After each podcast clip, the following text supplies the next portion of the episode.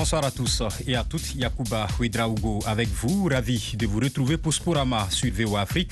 Et comme chaque semaine, les résultats, les analyses et vos commentaires, chers auditeurs, sur la page Facebook de VO Afrique. Nos consultants sont là pour vous éclairer. J'ai salué Amine Birouk en direct depuis Casablanca au Maroc. Bonsoir Amine.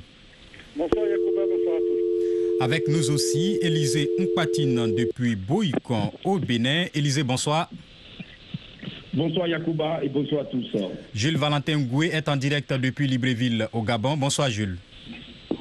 Bonsoir Yacouba. Bonsoir à tous. Et nous retrouvons Amdine Si à Lorient en France. Amdine, bonsoir. Bonsoir Yacouba et bonsoir à tous les auditeurs de la Afrique. Et donc, on va essayer de retrouver Thierry Kambundi, de, de notre correspondant à Kinshasa, qui est quelque part ici à Washington. En attendant, les qualifiés pour la phase de poule de la Ligue des Champions sont connus sous réserve hein, du dénouement de l'affaire Zamalek Génération Foot. Les cadors n'ont pas déchanté. Coup double hein, pour les Congolais qui auront deux représentants en phase de groupe. D'abord avec le tout-puissant Mazembe, sans pitié devant Fosa de Madagascar, battu 3 buts à 1 à Lubumbashi. Satisfaction pour le coach des Corbeaux, Pamphile Miayo.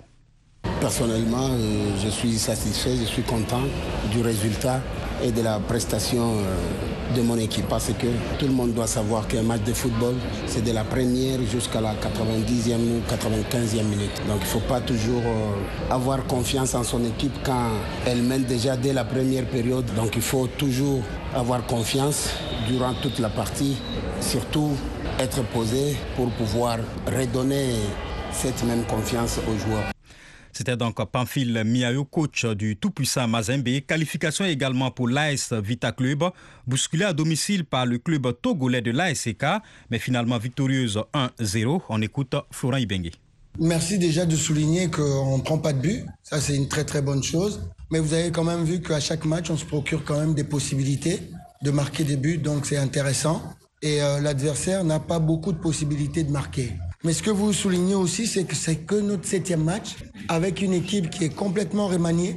Et donc aujourd'hui, avec cette équipe-là, se retrouver en phase de poule, je vous assure que je suis très heureux. La manière, elle laisse peut-être à désirer, mais je suis vraiment satisfait par rapport à ce groupe qui est très jeune. Florent Ibengue, coach du tout-puissant Mazembe, en face, les Togolais pointent du doigt l'arbitrage. Je vous avais dit qu'on va jouer pleinement notre chance, on va jouer notre football et c'est pas moi euh, qui va vous le dire. Vous avez vu le jeu qu'on a produit, mais je suis désolé parce que l'arbitrage de ce côté c'est pas comme ça. Ils ciblent un penalty imaginaire ils doivent faire la part de la chose pour que le football africain puisse avancer au moins. Nous on ne regrette rien. Malgré tout, on prend sportivement. Et donc, c'est toujours la meilleure manière de faire. Prendre sportivement, c'était Kassim Gouyazou, coach de l'ASC Kara du Togo. Mamelody Sundowns a établi un nouveau record dans la compétition, victoire 11-0, 11 à 1, pardon, devant les modestes Séchelois de Côte d'Or, dominés 5 à 0 à l'aller. Alors, Jules, je commence par vous. On se demande hein, comment des Séchelois ont pu atteindre ce niveau de la compétition pour encaisser autant de buts?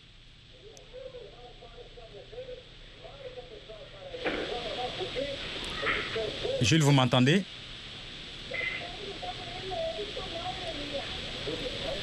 On va essayer de reprendre Jules Valentin Ngoué qu'on a du mal à, à, à, joindre.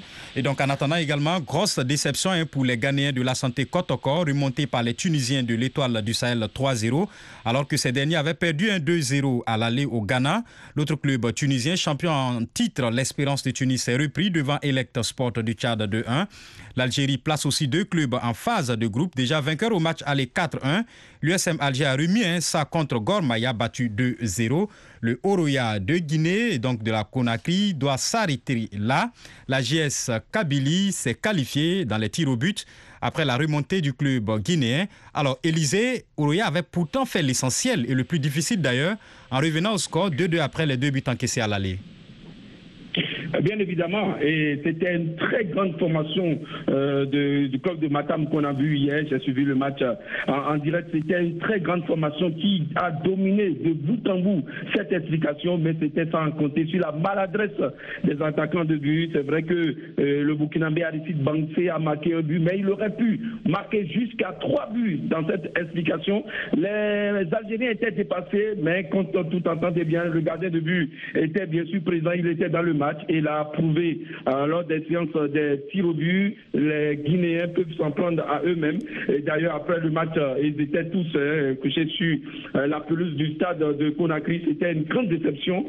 Auréa, qui était quart de finaliste hein, la saison écoulée, vient de se faire éliminer cette équipe de la jeunesse sportive de Kabylie, c'est vrai, qui a un nom sur le continent, mais c'était à voir la physionomie de la rencontre. Les Guinéens méritaient de se passer cette étape. C'était une grosse déception. Surtout, hein, l'entraîneur l'a dit juste après le match, on aurait pu concrétiser toutes les actions, toutes les occasions, j'allais dire, excusez-moi, mais c'était sans compter sur la maladette des attaquants. Moussa Kamara était aussi dans ce match, de même que Nabil Sadou. C'est les deux joueurs hein, très en vue lors de la soirée d'hier, mais voilà, je l'ai dit tantôt, le gardien de but de la JS Kabylie, dont le nom échappe, a montré très grand chose. Daroussa, euh, désormais, pourra se contenter du tout de cadrage hein, pour essayer de se qualifier euh, pour la Coupe de la Confédération.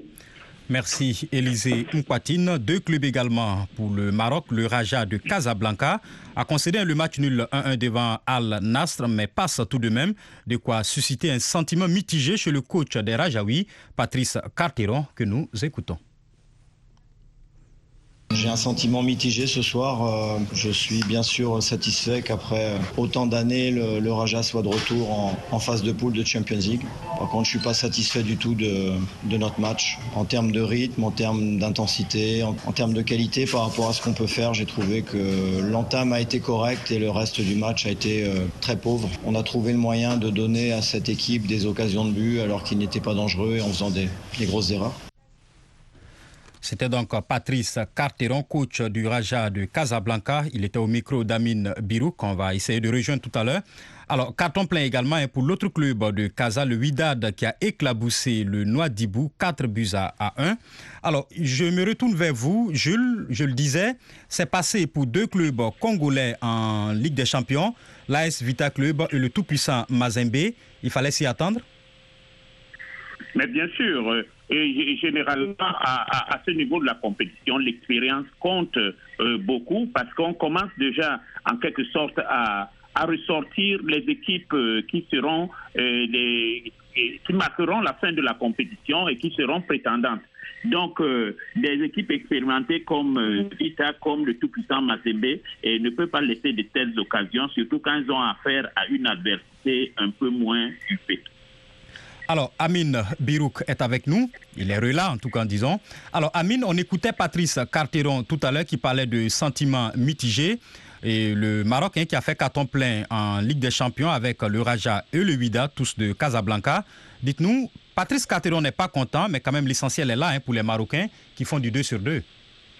Il y a le fond et la forme. Si on devait s'en tenir euh, Yacouba au fond, le Raja de Casablanca a manqué la phase de groupe de la Ligue des Champions depuis l'année 2011, donc c'est un retour après une absence de 8 ans.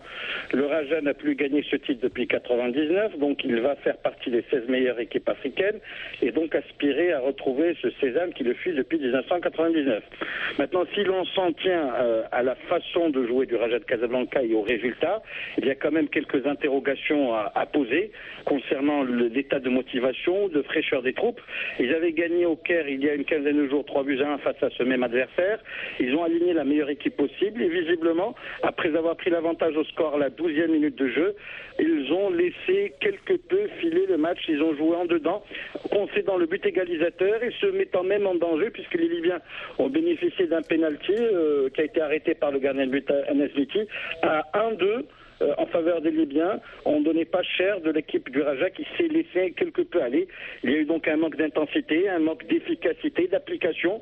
Euh, c'est un peu la copie conforme du match qu'ils ont disputé euh, quelques jours plus tôt en Coupe arabe où ils ont gagné petitement face aux champions de la Palestine 1 but à 0.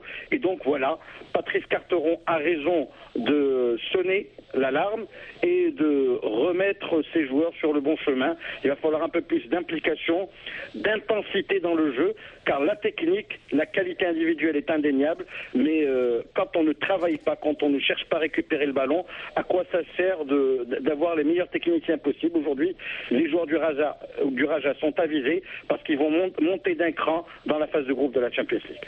L'Angola aura aussi deux clubs à cette phase de groupe-là de la Champions League. Il s'agit du Primero de Agosto, tombeur des Zambiens de Green Eagles et de Petro Atletico qui a écarté les Ougandais de Kampala Sissi sont aussi qualifiés les Zimbabwéens de Platinum, les Zambiens de Zesco United et les Soudanais d'Al Hilal. C'est aussi passé pour les Égyptiens d'Al-Ali 4-0 contre Kano Sport. Pour l'instant, le Zamalek peut savourer en attendant une décision de la CAF. Son match contre Génération Foot n'a pas été disputé. Alors, Amdine, expliquez-nous tout ce qui s'est passé. En fait, il s'est passé un problème de programmation puisque l'équipe de Génération Foot qui a battu quand même cette équipe de Zamalek lors de la première match jouée à Thiès, le score de 2 buts à 1, s'est rendu quand même au Caire le mardi parce que euh, le match a été programmé le samedi dans l'après-midi. Mais le vendredi à 13h32, euh, les responsables de Génération Foot ont reçu un courrier de la part euh, de la CAF, un courrier signé par le secrétaire général adjoint de la CAF, l'ancien footballeur ghanéen Anthony Bafoué, disant que le match non seulement a été délocalisé, puisque au lieu du Caire, le match va se jouer à Alexandrie, mais aussi au lieu du, samedi, le match va se jouer dimanche. Bon, les responsables de Génération Foot ont apprécié cette situation et ils ont quand même interrogé le règlement. En interrogeant le règlement, ils se sont rendus compte que, que ce soit le Zamalek ou la CAF, ils n'avaient pas quand même le droit de délocaliser ce match à 48 heures. Puisque si on regarde le règlement, on dit que le match, l'heure du coup, d'envoi, le jour du match et le lieu du match doivent être euh, communiqués à l'équipe adverse, aux arbitres et aux commissaires du match 14 jours au moins. Donc euh, les responsables de Génération Foot sont basés sur ça pour dire qu'ils ne vont pas effectuer le déplacement.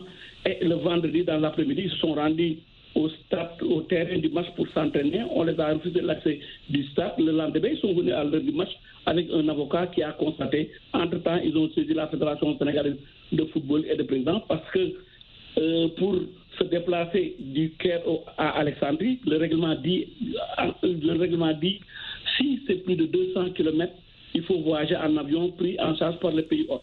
Ça, c'est la première chose. La deuxième chose, l'équipe de Génération Foot devait rentrer le dimanche à 8 h le matin. Donc, fort de tout cela, ils ont écrit à la CAF, la fédération a écrit à la CAF pour dire qu'ils vont respecter le règlement. Le Zamalek et la CAF n'ont qu'à respecter le règlement. Maintenant, on va vers une bataille juridique Yakuba. Donc, Amine, je me retourne vers vous. Une fois de plus, c'est une bataille juridique au niveau de l'institution fêtière du football africain.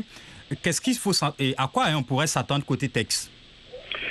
Sur le plan des textes, il va falloir euh, se pencher sur la décision puisque la commission de discipline de la Confédération africaine de, football va se réunir et on verra dans quelle mesure euh, le club sénégalais a raison. Maintenant, il y a des faits qui euh, pourraient faire pencher la balance en faveur du club sénégalais. C'est le fait que les, les, raisons de sécurité qui ont été invoquées pour délocaliser le match du Caire Alexandrie c'est qu'au même moment, il y a eu deux matchs du championnat égyptien qui se sont déroulés à huis clos. Donc d'une façon ou d'une autre, on pouvait s'en tenir à la décision initiale, c'est-à-dire jouer la rencontre au stade de Petrosport sans supporters. Le président du Zamalek a fait pression, la Fédération égyptienne de football a fait pression. On se rappelle juste deux choses qui sont importantes. Aujourd'hui, la CAF est sous tutelle. C'est la Sénégalaise Fatma Samoura qui la gère. Et parmi les missions euh, dont elle doit s'acquitter, c'est la modernisation et, le suivi des compétitions des clubs et des compétitions des nations. Euh, volet financier administratif et celui du développement du football à la base. Donc il va falloir quand même euh, que les dirigeants de la CAF soient vigilants parce qu'ils sont surveillés. Elle est sénégalaise, mais elle est super parfaite. Et puis, de l'autre côté, il ne faut pas oublier que le siège de la CAF est en Égypte. Donc il y aura des tiraillements. Il va falloir juste appliquer les règlements, appliquer la loi. Et si visiblement, et cela semble être la position des Sénégalais, ils refuseraient de disputer le match si la CAF stipule qu'il doit être joué au Caire ou Alexandrie, il va falloir maintenant voir si la tasse ou le TAS va encore se saisir. Et on se demande si un jour ou l'autre, dans les prochaines semaines, le TAS ne va pas créer un département CAF, tant les affaires vont s'accumuler parce qu'il y a des tests qui sont mal ficelés ou une application des tests qui n'est pas rigoureuse ou des dirigeants qui ne sont pas très regardants. Alors, Jules Amine l'évoquait tout à l'heure, la secrétaire générale de la FIFA, Fatma Samoura, assure actuellement la tutelle de la CAF. Il y a d'un autre côté le siège de la CAF justement qui se trouve en Égypte. Est-ce qu'on pourrait penser que les tiraillements euh, aient raison hein, sur le droit? Non, mais il faut dire que le navire est ivre. Le navire est ivre, que nous traversons une période euh, chaotique hein, au niveau du football africain, au niveau du sommet du football africain. Et là, il, est fort à, donc euh, possible que euh, les, personnalités qui sont à ce niveau-là tirent la couverture les uns et les autres. Bon, donc tout ce qu'il faut faire, c'est peut-être donner un peu plus d'importance à l'analyse des techniciens, des techniciens qui vont se réunir et, lire les textes clairement et les appliquer tout simplement. En tout cas, le gérant intérimaire de la CAF ou alors euh, euh, la, gérante intérimaire de la CAF, qui est, la, la, secrétaire générale de, de, la FIFA, et a intérêt à ne pas se laisser embourber dans de telles situations. En tout cas, on va voir ce que cela va donner. On espère bien que le droit sera dit. Le tirage au sort de la phase de groupe de la Ligue des Champions aura lieu le 9 octobre au Caire. Et les éliminés de ce tour la disputeront le tour de cadrage de la Coupe de la Confédération. Vous suivez Sporama sur VO Afrique. L'émission revient tout de suite.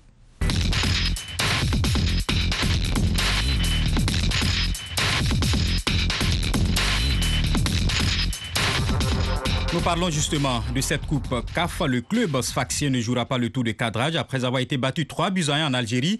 Le triple vainqueur du trophée a été tenu en échec par Paradou. Il n'y aura donc pas de représentant tunisien cette année dans cette coupe de la CAF après l'élimination de l'US Ben Gerdan face au Kenya de Bandare FC. En revanche, qualification pour les Égyptiens de Pyramide et ceux d'Al-Masri. Deux clubs marocains, la Renaissance sportive de Berkane et le Hassania Agadir également. On écoute le coach du Hassania, Miguel on a joué un match euh, difficile, un match typique de qualification. On a eu en face un adversaire qui c'était clair son plan, qu'il a venu à se garder derrière, essayer de récupérer le ballon, de jouer sur des contres rapides. Et on a fait une excellente première mi-temps. On a commencé à développer les jeux que Hassania il est habitué à développer. On a créé trois situations, on a manqué l'efficacité. Et deuxième période, on n'a pas bien sorti, surtout les premières 5-10 minutes, on a eu des, des imprécisions. Des propos recueillis donc par Amine. Et comme en Ligue des Champions, le Maroc aura également deux représentants. Amine, je parle de vous, dont le finaliste hein, l'an dernier en phase de poule de la Coupe CAF et le finaliste qui était en gros danger après sa défaite face à Chantigol de 3 buts à 2. Certes, les Marocains avaient marqué deux buts, mais il faut oublier que les sanctions de la CAF étaient tombées euh, il y a quelques semaines et ils étaient privés d'une de leurs pièces maîtresses, leur capitaine euh, Nemsaoui, suspendu quatre matchs. Ils avaient aussi un nouvel entraîneur qui, euh, qui disputait son premier match officiel à la tête de l'équipe, donc il fallait voir dans quelle mesure la mayonnaise allait prendre. Et visiblement, la tâche a été facilitée par les Ghanéens et par l'arbitre qui a expulsé un des joueurs de l'équipe à Chantigol dès la septième minute de jeu. Troisième minute, carton jaune. Septième minute, visiblement, l'arbitre n'était pas véritablement content de l'attitude belliqueuse, agressive. Bon, ça, ça laisse une marge de doute. Et cette équipe de Berkane a pris les choses en main avec un but d'Ayo Choufou et puis un autre de Zaid Cruz. Le but d'Issoufou est un ciseau retourné magnifique, mais la tâche a été facilitée par cette expulsion 11 contre 10. Le métier des Maghrébins ou des Marocains a prévalu et c'est une équipe de Berkane qui se qualifie pour le tour de cadrage. L'objectif minimal, c'est d'être dans la phase de groupe, tout comme pour le Hassani d'Agadir, qui a souffert beaucoup plus que prévu face à l'Ittihad libyen. 0 à 0, qualification en but marqué à l'extérieur. Il faudrait juste préciser que les clubs libyens ne disputent pas de championnat, qu'ils sont régulièrement en concentration en Tunisie et qu'ils se contentent de disputer des rencontres amicales. Le rythme de la compétition devrait leur marquer. Et pourtant, que ce soit le Raja de Casablanca en Ligue des Champions, le Hassané d'Agadir en Coupe de la les deux clubs marocains qui ont beaucoup plus de matchs de compétition dans les jambes ont souffert lors de ces matchs retour face aux représentants de la Le Djoliba du Mali s'en est tiré aussi 1-1 à Bamako après le 2-1 infligé à l'aller à Maranata. Georges Kwadjo, entraîneur des Djolibistes. Vous voyez que c'est la joie dans le camp des Jolibis. Même avoir fait nul à domicile, nous avions gagné à l'extérieur, nous sommes qualifiés. Les Jolibis ont besoin de cette qualification depuis fort longtemps. Aujourd'hui, nous avons gagné une manche. Nous allons nous préparer pour le tour de cadrage qui n'est pas aussi facile, mais nous allons prendre match par match et Dieu fera. Ce fut dur parce que nous avons raté tas d'occasions. Mais ce qui n'a pas marché, c'est les attaquants qui ont eu le pied carré et qui n'ont pas pu concrétiser les actions que nous nous sommes créées. C'était donc Georges Kwadjo, entraîneur du Djoliba.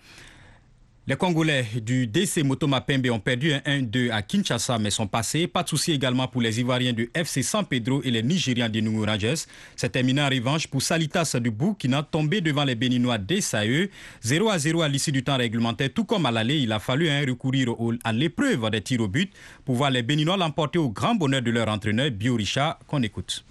J'ai le sentiment de satisfaction pour ce que nous avons fait comme euh, résultat parce que ce n'était pas évident d'aller chercher la qualification chez l'adversaire, mais nous avons cru et nous nous sommes donnés comme cela se doit. Voilà, nous avons cru, nous nous sommes donnés comme cela se doit. On retrouve Élisée Mpatine, tout aussi heureux. Alors Élisée, c'est mérité pour le club universitaire. oui, bien évidemment, Yacouba, puisque c'est un match équilibré, comme à l'aller aussi, où eh, les deux équipes ont eu le temps de jeu. Donc, euh, une fois encore, à Ouagadougou est bien. Chaque équipe a eu sa méritant. Et surtout, hein, cette qualification, euh, euh, la doit bien sûr à son gardien de but, hein, Marcel Danginou, considéré aujourd'hui comme l'un des meilleurs gardiens hein, du championnat local ici. Ça n'a pas été euh, facile, mais Esaïe a sorti le grand jeu. D'ailleurs, à Djougou, le week-end, euh, qui a précédé euh, à ce match-là. On se rappelle bien sûr de cette coupe, de cette super coupe hein, du Bénin qui a vu les Buffles, champions en titre, battre les AE. Mais c'était un match qui avait permis donc à l'équipe universitaire de se préparer hein, contre les Burkinabés de Salitas, qui, n'oublions pas, étaient déjà en phase de poule hein, la saison passée. Donc, ça dit que c'était un match très difficile. Mais il y avait beaucoup d'engagement côté béninois. Et bien, et là, ils étaient tous à droit lors de la séance des tirs au but. Maintenant, le plus difficile, c'est de jouer contre un éliminé de la Ligue des Champions, puisque euh, naturellement, hein, ceux qui participent, hein, à la Ligue des Champions ont souvent euh, une avance, hein, puisqu'il s'agit pratiquement des champions et des vice-champions, des, meilleurs championnats. Donc ça va être un peu difficile, mais pas impossible, puisque l'objectif désormais pour le club de Clément Adéchian, c'est bien sûr de se qualifier pour une première fois à une phase de poule d'une compétition africaine des clubs. Et donc euh, voilà, on le souhaite hein, tout le meilleur possible à ce club béninois. On va prendre juste une petite pause et on conclut cette émission avec deux sports, le handball et l'athlétisme.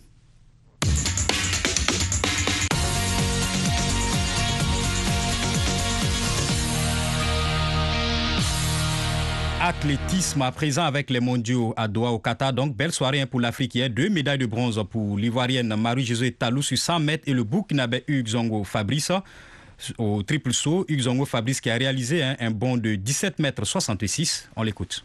Un gros, gros soulagement déjà parce que vu que je sautais avant le Portugais qui pouvait répondre justement à mon, à mon saut, donc il y avait encore cette anxiété. Et lorsqu'il n'a pas pu répondre au saut, bah, moi, c'est d'abord le sentiment de soulagement et ensuite euh, de la joie, forcément, parce que j'écris une des plus belles pages euh, de l'histoire du sport de, mon pays. Et justement, moi, c'est un sentiment de fierté, un sentiment de joie vraiment immense. C'était donc Hugues Fabrice Zango, médaillé de bronze aux Jeux Olympiques de Tokyo, au, au championnat du monde de Doha au Qatar. Donc, alors, Jules, la hiérarchie a été bousculée quand même, et c'est peut-être un message en même temps pour dire que c'est possible. Oui, bien sûr, c'est un message euh, sérieux, surtout que nous sommes là dans les sauts en longueur où l'Afrique a déjà frappé. Et nous nous souvenons euh, des performances des sauteurs sud-africains qui sont toujours présents à ce niveau de la compétition, ou alors euh, celle de la Camerounaise Bango il y a quelques années en triple saut avec deux médailles d'or successives aux Jeux Olympiques.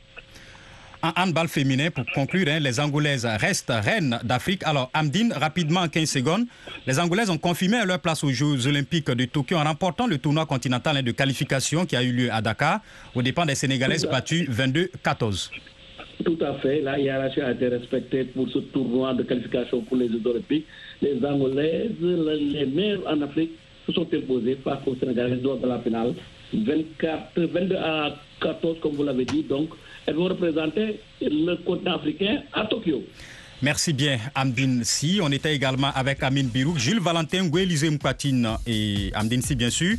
Sporama qui s'achève à la console Zineb Abdelrahman, à la réalisation Joseph Michel. Yacouba Ouidraogo vous souhaite une excellente soirée.